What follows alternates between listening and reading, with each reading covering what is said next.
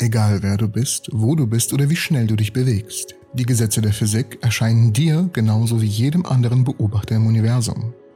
Dieses Konzept, dass sich die Gesetze der Physik nicht ändern, wenn sie sich von einem Ort zum anderen oder von einem Moment zum nächsten bewegen, ist als Relativitätsprinzip bekannt. Wenn wir eine Kraft auf ein Objekt ausüben, beschleunigt es. Das heißt, es ändert seinen Impuls. Und der Betrag seiner Beschleunigung steht in direktem Zusammenhang mit der Kraft auf das Objekt geteilt durch seine Masse. In Bezug auf eine Gleichung ist dies Newtons berühmtes F gleich ma. Kraft ist gleich Masse mal Beschleunigung. Als wir jedoch Teilchen entdeckten, die sich mit Lichtgeschwindigkeit näherten, entstand plötzlich ein Problem. Wenn wir eine zu große Kraft auf eine kleine Masse ausüben und die Kräfte eine Beschleunigung verursachen, sollte es möglich sein, ein massives Objekt zu beschleunigen, um die Lichtgeschwindigkeit zu erreichen oder sogar sie zu überschreiten. Und wie schwer wäre es dann? Wie schwer wärst du dann? Doch bevor ich die Frage beantworten kann, bitte anschnallen. Das wird extrem. Aufpassen, zuhören und los geht's. Wir nennen es relativistische Masse.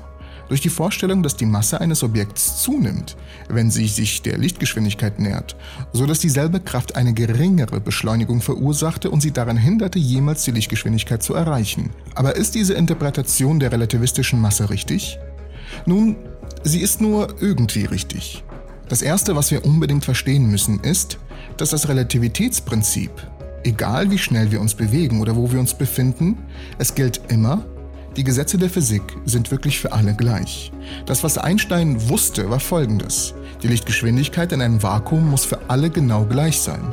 Dies ist eine enorme Erkenntnis, die unserer Intuition über die Welt zuwiderläuft.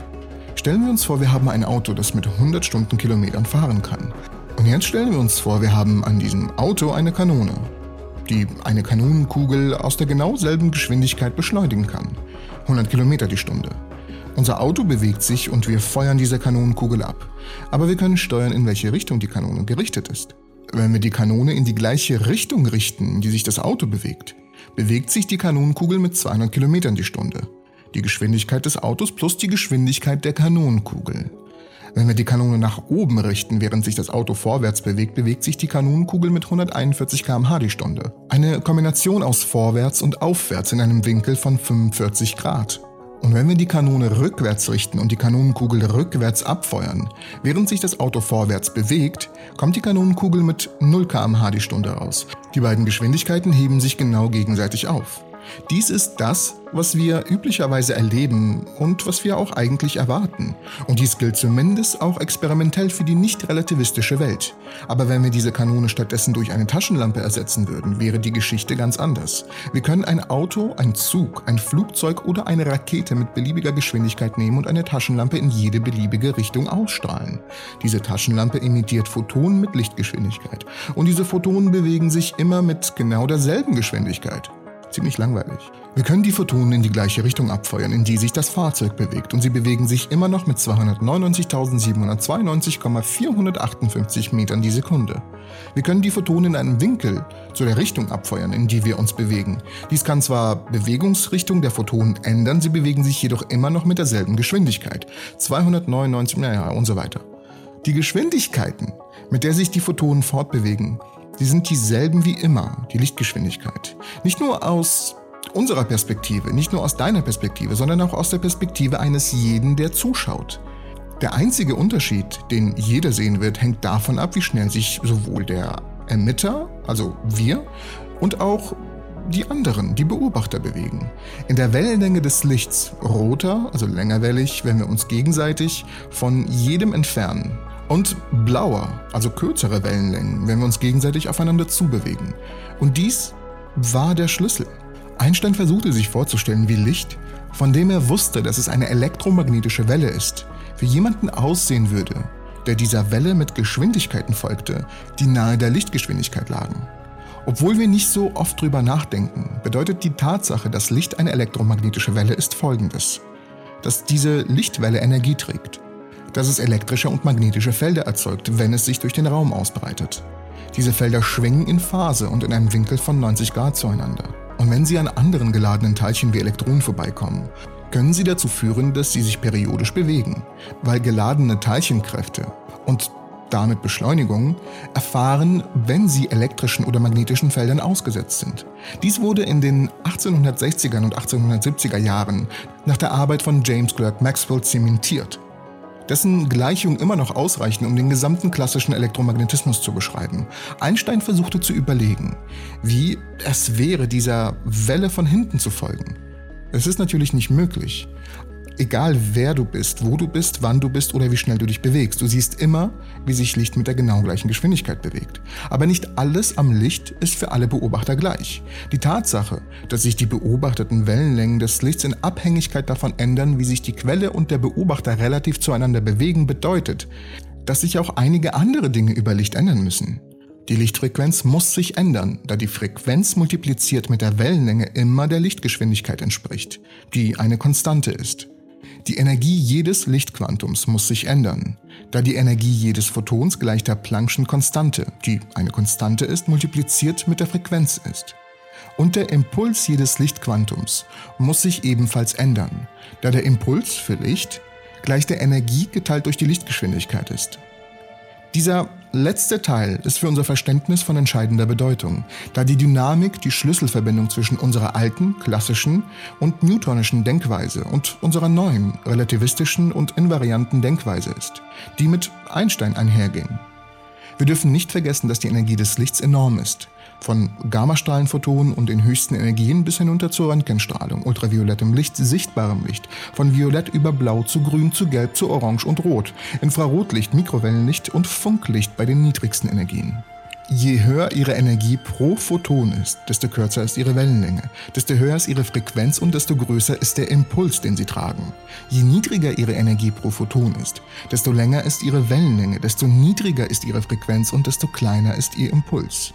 Licht kann auch Energie und Impuls in Materie übertragen, massive Teilchen. Wenn das einzige Gesetz, das wir hätten, das Newtonische Gesetz wäre, wie wir es eigentlich gewohnt sind, da Kraft gleich Masse mal Beschleunigung, also F gleich ma ist, wäre Licht in Schwierigkeiten.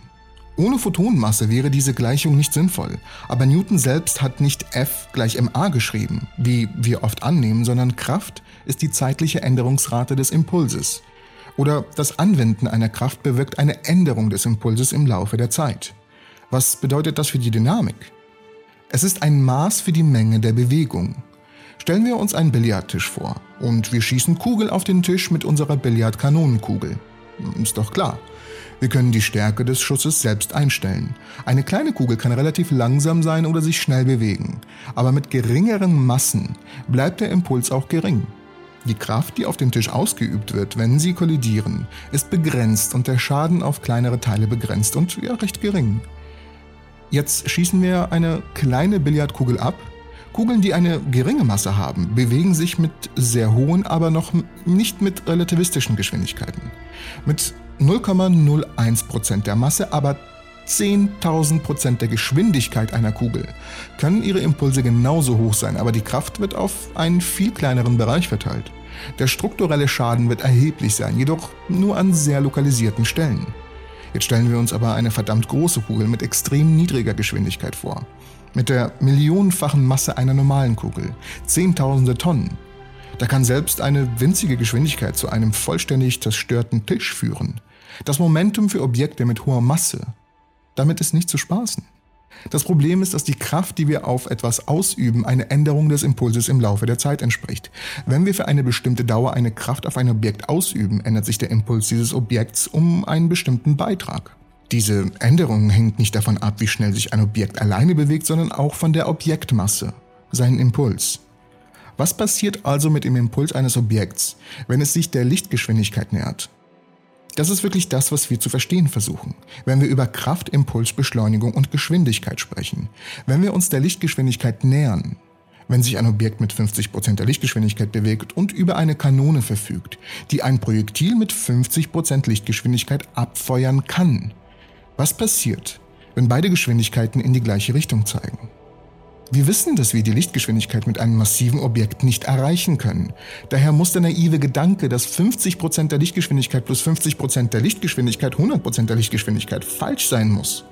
Aber die Kraft auf dieser Kanonenkugel wird ihren Schwung um genau den gleichen Beitrag ändern, wenn sie aus einem relativistischen bewegten Referenzrahmen abgefeuert wird. Wenn das Abfeuern der Kanonenkugel aus der Ruhe ihren Impuls um einen bestimmten Beitrag ändert und sie mit einer Geschwindigkeit belässt, die 50% der Lichtgeschwindigkeit entspricht, muss das Abfeuern aus einer Perspektive, in der wir uns bereits mit 50% der Lichtgeschwindigkeit bewegen, den Impuls dadurch ändern. Warum wäre seine Geschwindigkeit dann nicht 100% der Lichtgeschwindigkeit? Das Verständnis der Antwort ist der Schlüssel zum Verständnis der Relativitätstheorie. Die klassische Formel für den Impuls. Dieser Impuls entspricht der Masse multipliziert mit der Geschwindigkeit. Das ist nur eine nicht relativistische Annäherung.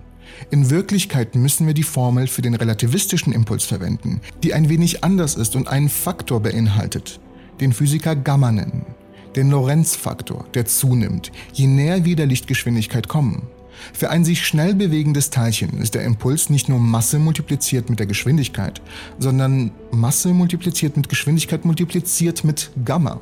Wenn wir dieselbe Kraft, die wir auf ein ruhendes Objekt ausgeübt haben, auch in relativistischer Bewegung auf ein sich bewegendes Objekt anwenden, ändert sich der Impuls immer noch um den gleichen Betrag, aber der gesamte Impuls erhöht nicht die Geschwindigkeit.